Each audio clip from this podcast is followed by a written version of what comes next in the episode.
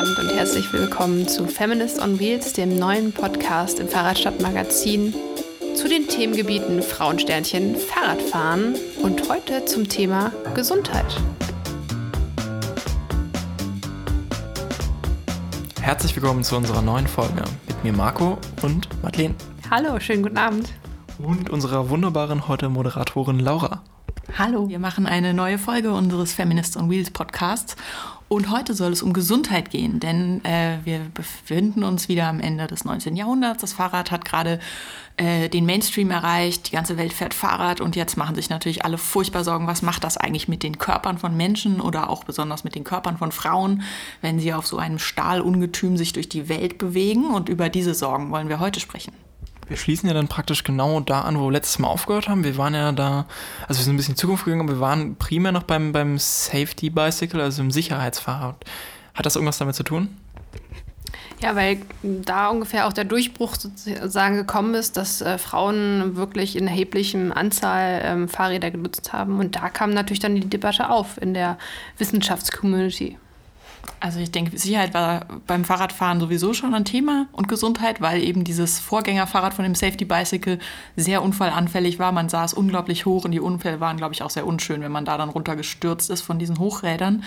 Ähm, von daher sind wir mit Gesundheit und Sicherheit sowieso schon wahrscheinlich gut beschäftigt gewesen in der Zeit. Und ähm, dadurch, dass auch die bürgerlichen Schichten angefangen haben, Fahrrad zu fahren, hat sich daher sehr viel umgewälzt und man hat sich auch große Sorgen gemacht, was jetzt passiert, wenn Frauen anfangen, Fahrrad zu fahren. Und da war die Medizin immer ganz schnell zur Stelle. Also ähm, hat da sehr viel zu, zu sagen, was das mit Frauen macht, wenn die plötzlich nicht mehr machen, was Männer ihnen vorgeschrieben haben. War das denn jetzt, wie Madeleine schon gesagt hat, die Wissenschaftscommunity, die sich damit beschäftigt hat, oder wer hat sich denn damit auseinandergesetzt? Ja, es waren vorrangig Ärzte und auch männliche Ärzte, also keine Ärztinnen, zumindest im deutschsprachigen Raum tatsächlich äh, nur Männer, die sich eben zu dem Thema geäußert haben. Ähm, man muss dazu sagen, nicht irgendwie studienbasiert oder auf Untersuchungen irgendwie gefußt, sondern tatsächlich irgendwie haben sie sich halt überlegt, was da alles passieren könnte aufgrund der Anatomie, aufgrund von Sitzpositionen. Ähm, ja, und man muss aber sich auch überlegen, wie waren Frauen oder was, wie waren die so drauf, sage ich mal, zu der Zeit. Also bevor die sozusagen Fahrrad gefahren sind oder sich irgendwie anders beschäftigt haben, äh, hat die Gesellschaft ihnen sozusagen auferle auferlegt, dass sie relativ äh, sich wenig bewegt haben, also nicht irgendwie als Kind schon nicht viel gespielt oder rumgelaufen, rumgejagt sind, sondern eher sehr ruhig äh, ja, ruhige Tätigkeiten ausgeübt haben, wodurch die halt auch der Kreislauf und so weiter sich äh, ja vielleicht anders gestaltet oder es andere Krankheitsbilder gab als äh, bei gleichaltrigen äh, männlich gelesenen Menschen. Und aus dem Kontext kommen wir sozusagen, und jetzt fangen Frauen an, äh, sich zu bewegen, sich mit eigener Körper- und Muskelkraft sozusagen wirklich über Distanzen zu bewegen.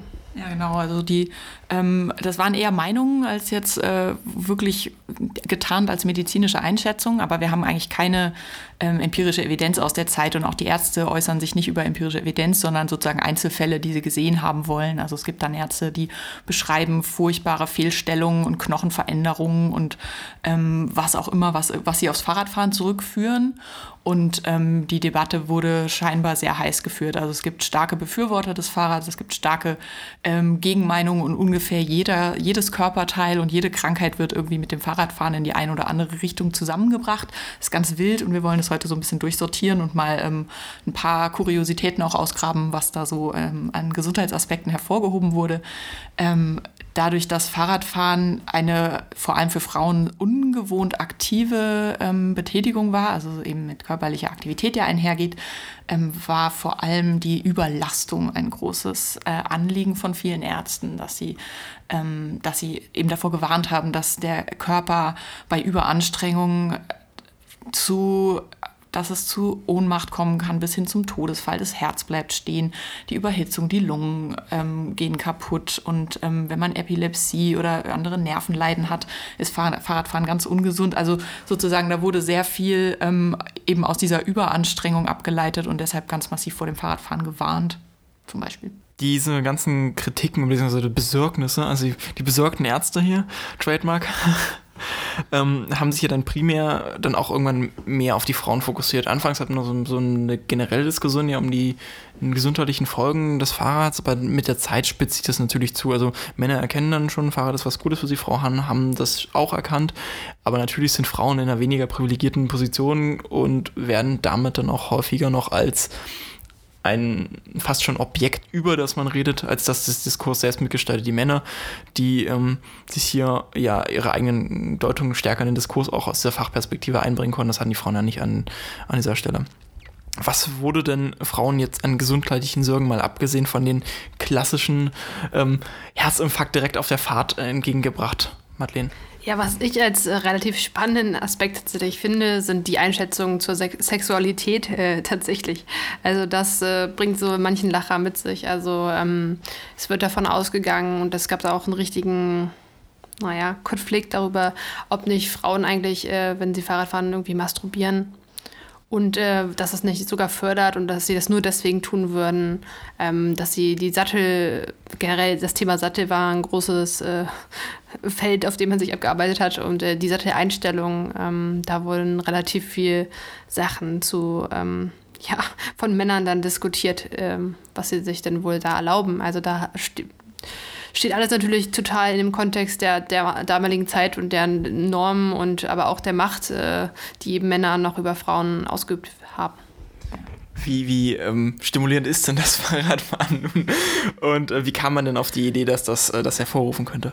Ja, also es war schon mal sehr unschicklich, dass eine Frau einen Gegenstand zwischen ihre Beine äh, nimmt, also dass man sich irgendwie mit gespreizten Beinen auf einen Sattel setzt. Das war schon ganz schwierig. Und vor allem, also auch medizinische Sorgen haben sich auf die, ähm, auf die Genitalien und auf den ganzen Gebärapparat quasi bezogen. Und es gab Sorge, dass eine Verrutschung der Organe und eine Absenkung der Gebärmutter und dann natürlich auch Quetschung im äußerlichen Bereich und ähm, dass all solche Probleme durch das Fahrradfahren ausgelöst werden. Und dann gab, ging das bis hin zu Sorgen über ähm, die Fruchtbarkeit ähm, der, der Frauen und woher man denn die äh, zukünftigen Kinder kriegen soll, wenn jetzt alle Fa Frauen anfangen, Fahrrad zu fahren und keine Kinder mehr gebären können.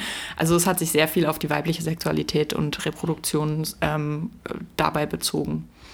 Das hatte dann schon, ähm, ja, aus unserer heutigen Sicht fast schon skurrile An Anmerkungen. Aber auch Männern wurde ja äh, anfangs in der Sexualität dort äh, anderes noch zugesagt. Ja, also es ist interessant, dass halt, ähm, dass irgendwie bei, bei Frauen Genitalien ganz große Probleme gesehen werden bei dem Sattel, aber bei Männern nicht. Teilweise war das natürlich auch der Fall. Also es gab auch einfach Mediziner, die generell diese neue Entwicklung Fahrrad ganz, äh, ganz spooky fanden.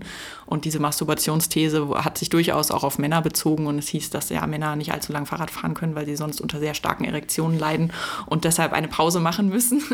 Und ähm, genau in dem gleichen Maß wird eben Frauen auch vorgeworfen, dass sie das Fahrradfahren ja nur zu Masturbationszwecken nutzen würden und dass man es ihnen deshalb unbedingt untersagen muss, weil ähm, das geht ja nun gar nicht und es ist verwerflich. Also da wurde sehr viel, das wurde sehr moralisch aufgeladen, dieses ganze Fahrradthema. Dann das nächste Fahrrad im Sexshop um die Ecke kaufen, nicht mehr im Fahrradladen. es, vielleicht wäre das jetzt auch mal eine gute Idee, um Fahrräder zu vermarkten wieder. Also, ich habe solche Freude noch nicht am Fahrradfahren erfunden, aber. Vibrator-Fahrräder oder sowas würde sich bestimmt verkaufen. Weißt du, gibt es bestimmt, oder? Vielleicht möchte das jemand recherchieren. Ich verzichte. Geschäftsidee gibt es kostenlos hier bei uns im Podcast, wer möchte. Ja, abgesehen von der Sexualität gab es dann aber auch noch ähm, andere gesundheitliche, etwas skurrile Sorgen, die mit dem Fahrradfahren besonders bei Frauen verbunden wurden. Also eine, die äh, ein Gesundheitsbild oder Krankheitsbild, was sehr oft gekommen ist, aber jetzt auch nicht nur bei Frauen, waren tatsächlich Haltungsschäden. Also so, es gab dann wirklich so ein, es wurde glaube ich als Radfahrkrümmung oder so bezeichnet. Also das äh, ja, dass äh, da eben Fehlbildungen entstehen würden. Deswegen wird auch generell sehr doll immer von Haltung äh, gesprochen und das, die Ärzte sozusagen haben immer empfohlen, dort äh, ganz aufrecht zu fahren und das wirklich sehr propagiert. Aber es hatte auch ein bisschen was wieder damit zu tun, dass das eben damals schicklich war, immer äh, stramm und gerade und äh, so zu sitzen. Also man hatte auch Angst, dass die Organe verrutschen. Also wenn man so gekrümmt auf dem Fahrrad sitzt, dass dann die Organe ähm, sich irgendwie, das, klingt irgendwie absurd heute, ne? dass irgendwie so eine bestimmte Körperhaltung, ich meine, die sind ja wahrscheinlich auch nicht den ganzen Tag Fahrrad gefahren, aber da hatte man wirklich Sorge. Aber eine sehr, sehr amüsante Krankheit fand ich beim Nachlesen äh, das Bicycle Face, also dass ein Arzt oder es gab Ärzte, die haben ähm, Störungen beschrieben, die nannten sie eine Erosion oder so eine ähm, Degradierung des Mund-, Rachen-, Gaumenbereichs davon, dass man beim Radfahren ja den Mund offen hat und der Wind in den Mund bläst und man davon also bleibende Schäden davon tragen kann. Sie nannten das das Bicycle Face oder Bicycle Jaw, also ähm, Fahrradkiefer oder Fahrradgesicht. Ähm, und darauf hat, ähm, das, das wurde auch in den Medien sehr breit getreten und eine Frau, die da viel geschrieben hat für die Suffragetten, also sozusagen schon in einem politischen Kontext, hat dann auch einfach empfohlen, eine gute Heilung für diese Krankheit ist einfach mal den Mund zu halten, also den Mund zu schließen. Ähm, genau, das Bicycle Face, sehr, sehr amüsant. Ja, da gab es aber auch noch eine, eine, Schlafstörung, die mit dem Fahrrad verbinden sein soll. Ja, das hieß es, äh, der Radfahrerschlaf. Also das äh, von Nervenleiden wurde ja auch immer gewarnt und hysterische Krämpfe, die man vom Fahrradfahren und dieser ganzen Überanstrengung kriegen kann. Und ähm, einem Unruhigung von Zuckungen begleitetem Radfahrerschlaf. Also dass man sozusagen sehr unruhig schläft, nachdem man Fahrrad gefahren ist. Und ähm, wir hatten, wir haben im Vorfeld vom, von dieser Aufnahme kurz diskutiert, dass das einfach, das ist halt ein Problem, wenn man, oder ist kein Problem, aber wenn man bis kurz vorm Schlafengehen Sport macht, dann ist der Körper halt noch aktiviert und man schläft nicht so ruhig. Also ich kenne das auch von anderen sportlichen Betätigungen, dass man da so ein bisschen unruhig schläft, wenn man halt ähm, zu wenig Pause zwischen Ende vom Sport ein bisschen runterkommen und zu Schlaf, äh, zu Bette gehen ähm, hat. Aber genau, der Radfahrerschlaf war auf jeden Fall auch ein Störungsbild, das da beschrieben wurde. Man muss jetzt bedenken, dass diese ganze Debatte ja von dem Hintergrund geführt wird, dass das Schönheitsbild von Frauen noch ein bisschen anderes war, als wir das heute sehen. Heute ist wahrscheinlich schon, naja, die Frau im Fitnessstudio, äh, das, das Schönheitsbild damals war es tatsächlich noch sehr mit ähm, dem Kränklichen verbunden. Ja, Madeleine hat ja schon erwähnt, dass es eben mal schick war, vor allem im bürgerlichen Bereich oder in bürgerlichen Familien, dass die Frauen bloß keiner körperlichen Betätigung nachgehen müssen, dass sie auch nicht rausgehen, dafür sind Bedienstete da. Also man schön als schön galt, wenn man blass ist, wenn man äh, eher dünn ist, leicht kränklich, so ein bisschen, ich glaube auch so ein bisschen leidende, leidendes Gesicht, all sowas. Also so die schwache, zarte, zerbrechliche Frau, ähm, die beschützt werden muss, war so das Schönheitsideal. Und eine starke Frau mit Muskeln oder die irgendwie die Stimme erhebt, war absolut unschicklich. Also das mochte man nicht. Jetzt haben wir ein bisschen die, die Kontraseite der ganzen GegnerInnen beleuchtet, aber natürlich gab es da auch eine, eine ganz starke Pro-Argumentation, warum Fra äh, Fahrradfahren, besonders auch für Frauen, gut ist. Welche konkreten körperlichen, also physischen ähm, Argumente gab es denn jetzt für die Frauen? Was hat sie denn da gesundheitlich aus der Perspektive der Befürworterin verändert? Ja, tatsächlich im Zuge eben der Durchdringung, also je mehr sagen auch äh, Frauen Fahrrad gefahren sind, generell je attraktiver und bekannter das Fahrradfahren geworden ist, äh, desto positiver wurden auch die Berichterstattung sozusagen und auch die Einordnung der Ärzte und Ärztinnen. Ähm, da wurde sozusagen, also bei mäßiger, ähm, bei mäßigen Sport sozusagen, bei mäßiger Betätigung, ähm, Herzkreislauf wird gestärkt, äh, Lungenvolumen so Sachen, ich bin jetzt auch keine Medizinerin, also so ähm, Sachen, die eigentlich auch jetzt noch so ziemlich mehr oder weniger dem Radfahren nachgesagt wurden. Es gibt auch Einzelmeinungen sozusagen, dass es auch, ähm, ja, so Frauen, typische, ich nenne sie mal, also die werden immer deklariert als Frauenleiden, äh, sozusagen da ein bisschen Linderung schafft, ähm, genau. Und auch die äh, Psyche hat davon natürlich ähm, profitiert. Und das hat man damals auch erkannt, dass natürlich irgendwie die Bewegung draußen, Licht, an der, am Licht sein, an der frischen Luft sein, sich bewegen, dass das auch die Stimmung hebt, dass das ähm, dass man quasi glücklicher wird, zufriedener, auch durch die körperliche Gesundheit natürlich auch psychisch in einer besseren Verfassung ist. Also alles war da jetzt auch nicht ganz neu. Das wurde ähm, teilweise auch ein bisschen, ähm, wurde das Fahrradfahren auch überhöht. Also dann wird es auch als Vorbeugen gegen Tuberkulose, das kann ich jetzt nicht einschätzen, ob das stimmt, aber irgendwie es wurden schon sehr viele Krankheitsbilder äh, genannt, die, ähm, die also absolut wundersam vom Fahrrad dann auch positiv beeinflusst werden. Und bei Frauen speziell bezieht sich auch auf, ähm, auf Schwangerschaft, ähm, Fruchtbarkeit und Geburt in beide Richtungen, also dass die Fruchtbarkeit eingeschränkt wird und dass die Fruchtbarkeit gefördert wird, wenn man viel Fahrrad fährt. Und ähm, genau, dass eben ein bei Menstruationsleiden Fahrradfahren helfen kann oder wenn man äh, quasi, wenn Menstruation aussetzt, dann soll das Fahrradfahren irgendwie helfen. Wenn man aber schwanger ist, dann soll man auf gar keinen Fall Fahrrad fahren. Ähm, manche sagen aber dann auch doch, wenn man schwanger ist, dann hilft Fahrradfahren eben auch, den Körper zu stärken, weil eine gesunde Frau auch weniger Probleme in Schwangerschaft und unter der Geburt hat. Und da ähm, genau, gibt es auch dann Einzelfälle, die das ganz, ganz groß rausgehängt haben, wie viel ihnen Fahrradfahren durch die Geburt äh, und zu einem gesunden Baby verholfen hat. Ich würde jetzt mal ganz kurz ein bisschen diese psychische ähm, Komponente interessieren. Gibt es denn da irgendwie eine, also du bist ja aus dem Fach, gibt es da irgendwie so eine Verbindung ähm, zwischen, naja, wenn man zu Hause ist, dann geht es einem psychisch nur schlecht, also geht es einem schlechter, wenn man nicht so viel raus wenn man nicht so viel Sport macht, wenn man zu Hause ist und gibt es dann irgendwie vielleicht Evidenz dazu, dass man, ja, wenn man sich viel bewegt, dass man rausgeht, dass es dann einem psychisch besser geht?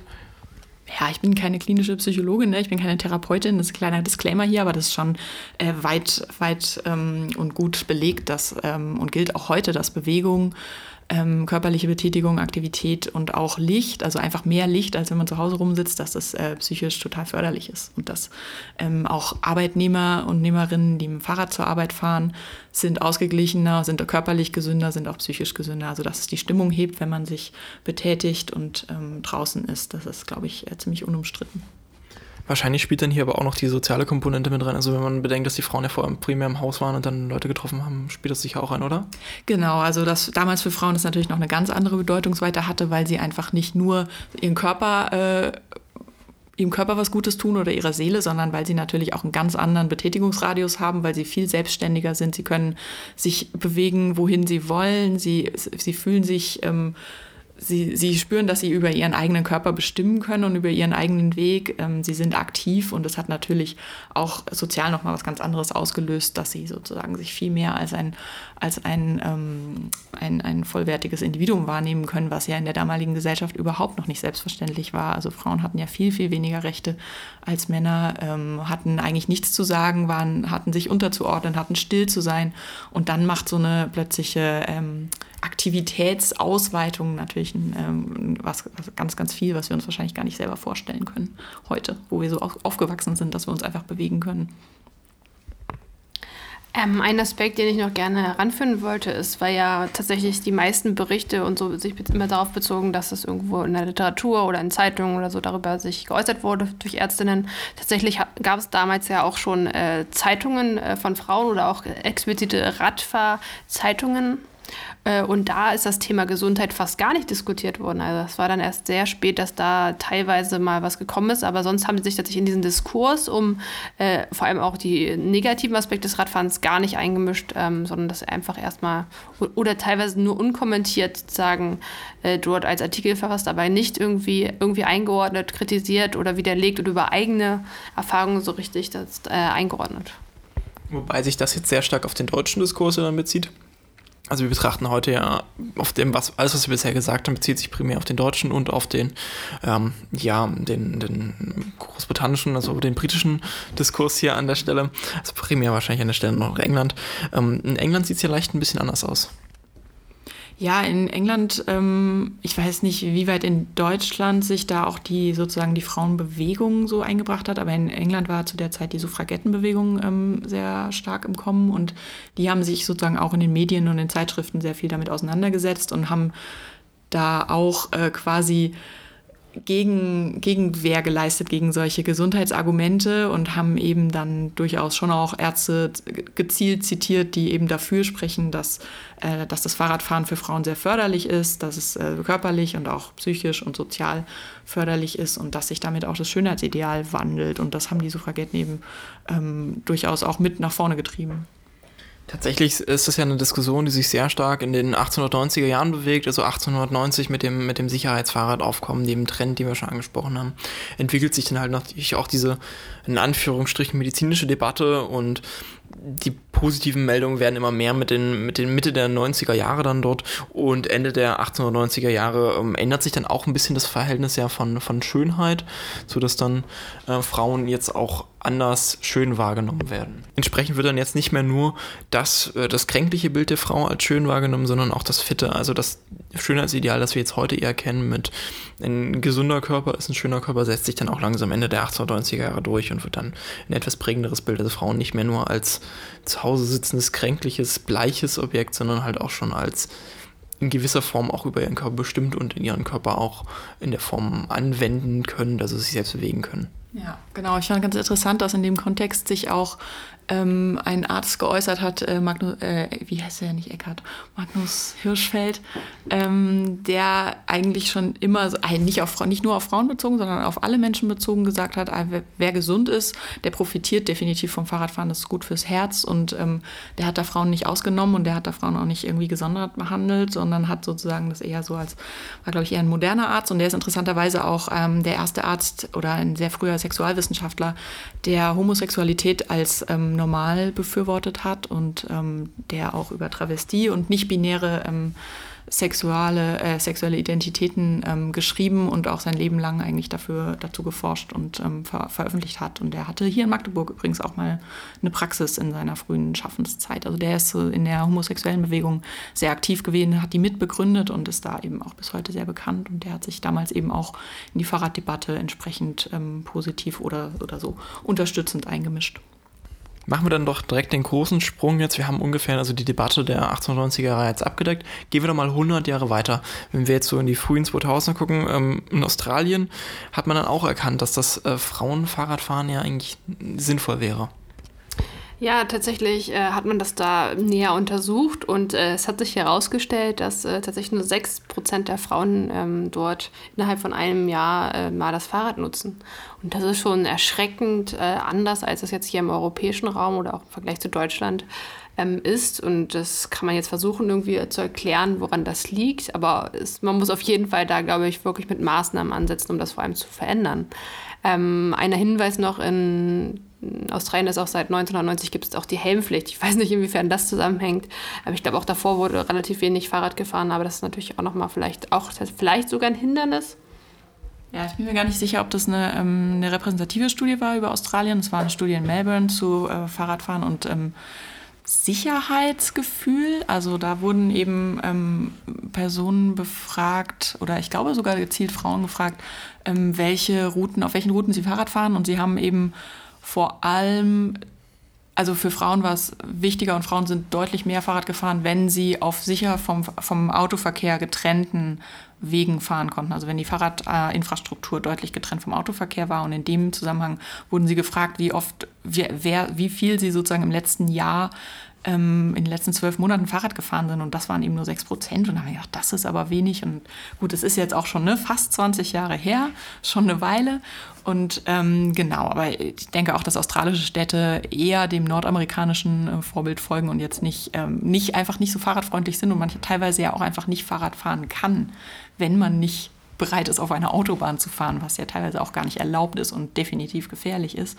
Und wir haben dann nochmal nachgeguckt jetzt, wie viele, äh, wie viele Frauen eigentlich oder wie der Geschlechterunterschied in Deutschland ist, ähm, was Fahrradfahren angeht. Der ist eigentlich, würde ich sagen, fast nicht existent. Also hier was, äh, das unter denjenigen, die täglich oder wöchentlich Fahrrad, zumindest wöchentlich Fahrrad fahren. Das sind, sagen 40 Prozent der Frauen und 47 Prozent der Männer, dass sie das tun. Also schon ganz andere Zahlengröße, aber eben auch eine relativ ähm, neue Studie oder jetzt aktuelle Zahlen, nicht von vor 20 Jahren. Aber da sehen wir auch nochmal, was für einen Unterschied einfach die Infrastruktur macht. Und ähm, auch und der Aufhänger für diese australische Studie war aber eben auch, dass Fahrradfahren eben gesundheitsförderlich ist und dass man sagt, wenn Frauen so viel weniger Fahrrad fahren, ist das dann nicht ein gesundheitlicher Nachteil und müssen wir nicht was tun, damit mehr mehr Leute, auch Frauen, ähm, Fahrrad fahren, ähm, einfach um die allgemeine Gesundheit zu fördern, ja, und, und irgendwie als Krankheitsprävention. Ja, dann ähm, sind wir schon fast am Ende angelangt, aber wir sollten vielleicht noch mal ganz kurz die Debatte einordnen. Da sind wir gerade ein bisschen drüber gegangen noch. Wir haben in den 1890er Jahren kurz darüber gesprochen, wer, dass sich ganz viele Leute geäußert haben, aber vielleicht sollten wir noch mal kurz ein bisschen reflektieren. Das bezieht sich jetzt dann wieder auf den britischen Kontext eher. Wer hat sich denn vor welchem Hintergrund, mit welchen Zielen eigentlich geäußert? Und wer macht es vielleicht jetzt? Können wir noch dann noch anschließend überlegen. Naja, damals äh, in einer noch krasser patriarchalen Gesellschaft als jetzt, äh, was natürlich auch, äh, ja, vor allem Männer, die sich geäußert haben, wahrscheinlich auch mit dem Ziel, eben ihre Macht zu erhalten und ähm, erstmal eher zu verhindern, dass äh, Frauen aufs Fahrrad äh, steigen und diese emanzipatorische, ja, sich da ausweiten konnten. Also das ist jetzt ein bisschen von mir äh, sozusagen, aber ja, das glaube ich, dass das vor allem der Grund war. Ja, ich glaube auch, dass in der feministischen Geschichte es schon öfter so ein ähnliches Muster gab, dass ähm, irgendwas Neues kommt. Frauen, äh, es droht, dass Frauen sich mehr Rechte oder mehr Selbstbestimmung erkämpfen und dann kommen ganz viele Männer, die es besser wissen und die die Frauen davor beschützen wollen und klein halten wollen und dann auch sehr, sehr gerne mit medizinischen Argumenten ankommen. Ähm, ich denke, da finden sich noch mehr Beispiele als das Fahrradfahren und ich glaube, das ist so ein bisschen so Schema F, was halt dann passiert, so wie sich der, die, die äh, sozusagen konservative Männerelite dagegen zu wehren versucht.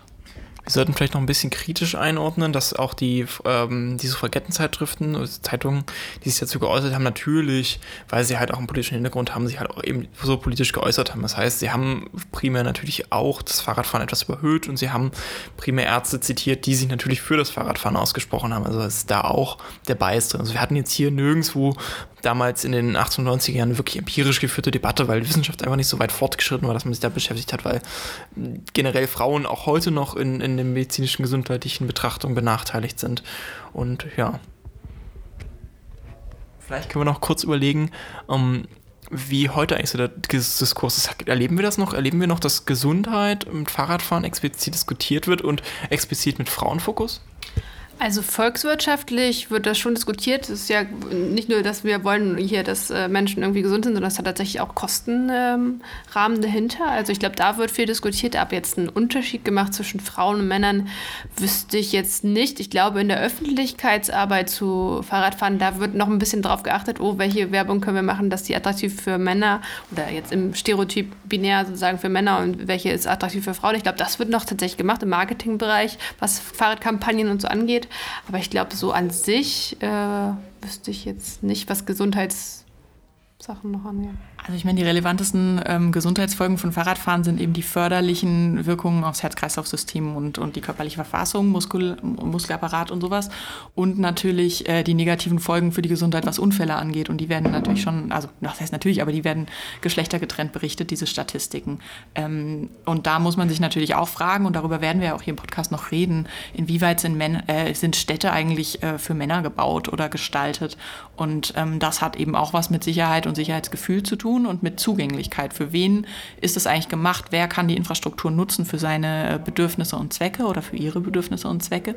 Ähm, von daher würde ich schon sagen, dass Fahrradfahren ähm, noch eine Geschlechterkomponente hat, ähm, aber nicht in, nicht in diesem Gesundheits ähm, in dieser Gesundheitsargumentation, wie wir sie jetzt ähm, hier diskutiert haben oder wie sie in den 1890er Jahren medizinisiert wurde. Das haben wir, glaube ich, nicht mehr das Problem. Ich habe mich aber tatsächlich mal äh, damit beschäftigt, äh, wenn man wirklich Fahrradfahren als Sport betreibt, äh, wenn man langfristig, also wirklich öfters hintereinander äh, Mehrtagestouren macht oder Rennradtouren macht sozusagen, ähm, gibt es da im, in so Foren, was so Männersachen angeht, also Männersitzpositionen und äh, Cremes und wie ziehe ich mich am besten an, dass ich keine irgendwie Druckstellen oder irgendwie da Probleme bekomme, sehr viel Informationen. Aber was das dann in Bezug auf Frauen, das wird tatsächlich kaum diskutiert. Das ist mir dann sehr stark aufgefallen, dass das irgendwie, weiß nicht, ob da weniger drüber geredet wird oder ob das weniger relevant ist, aber auf jeden Fall fand ich das relativ spannend oder man traut sich da nicht so drüber zu reden, dass der Aspekt da relativ nach hinten unter, äh, also nach hinten runtergefallen ist. Ich kenne mich da jetzt nicht aus, vielleicht eher was für ein Rad Nerdpot, aber Sättel werden ja schon auch ähm, nach, nach Körperspezifitäten angeboten und, und, oder, Marco? also, da ich nicht der Experte aus dem bin, sondern der, der Amateur, der seine Nerds befragt, werde ich das Thema mal mitnehmen und mal darüber fragen, wie sieht es eigentlich mit Satteln und solchen Zeug aus und vielleicht machen wir demnächst eine Folge dazu. Ja, ich glaube, was man zur Gesundheit noch sagen kann, ähm, das geht jetzt über den Podcast raus, aber was ja schon derzeit wieder oder immer noch ein sehr großes Thema ist, ist ähm, geschlechtergerechte Medizin. Also inwieweit ist die Gesundheitsversorgung generell und Forschung, medizinische Forschung eigentlich ähm, ähm, blind, was äh, Frauen angeht. Also inwieweit ist sie auf Männer ausgerichtet, weil einfach die meiste auch Medikamentenforschung ähm, durchgehend an Männern durchgeführt wird, aus äh, so Sicherheits- und Frauenbeschützgründen, weil Frauen könnten ja schwanger sein. Das ist, glaube ich, ein ganz... Ist, ähm, ist die Argumentation immer, also das geht ja erstmal an Tierversuchen gemacht und bei Mäusen äh, ist es für, ist die Argumentation häufig zu, dass weibliche Mäuse wegen ihres Zyklus viel zu komplex zu untersuchen seien und man das Ganze einfach vereinfacht und dann ignoriert man das, dass dann bei den AnwenderInnen das dann nachher auch relevant wäre, dass man das vielleicht beachten sollte. Ja, das ist, das ist eine andere Seite, genau, das ist auch ein Aspekt davon, aber dass diese Medikamentenstudien, die werden in, in den ersten Phasen, die noch kritischer sind, werden die tatsächlich nur an relativ jungen, gesunden Männern durchgeführt. Ähm, einfach aus Vertretbarkeitsgründen. Aber es stimmt, dass dadurch eben die Komplexität, die man sich da ausspart, die hat man aber am Ende in der echten Welt ja trotzdem. Mit der muss man umgehen und ähm, das ist gerade, das ist, glaube ich, noch krass unterbeleuchtet, auch einfach in, in Deutschland in der Medizin. Es gibt, glaube ich, an, an der Charité in Berlin gibt es einen Lehrstuhl für äh, Geschlechtermedizin und das war's. So. Und das, das wird, glaube ich, die nächsten Jahre kommen. Ähm, das hat mit Fahrradfahren jetzt nicht so viel zu tun mehr. Aber es ist ein Thema und das können wir aber hier, glaube ich, nicht, nicht behandeln. In zwei Wochen geht es um ein Anstoßthema, das uns direkt wieder beschäftigt hat, mit der Kleidung, die auch mit dem Korsett direkt die Verbindung zur Gesundheit findet. In dem Sinne würde ich sagen, wir verabschieden uns für heute und hören uns in zwei Wochen dann wieder. Ciao. Tschüss. Tschüss.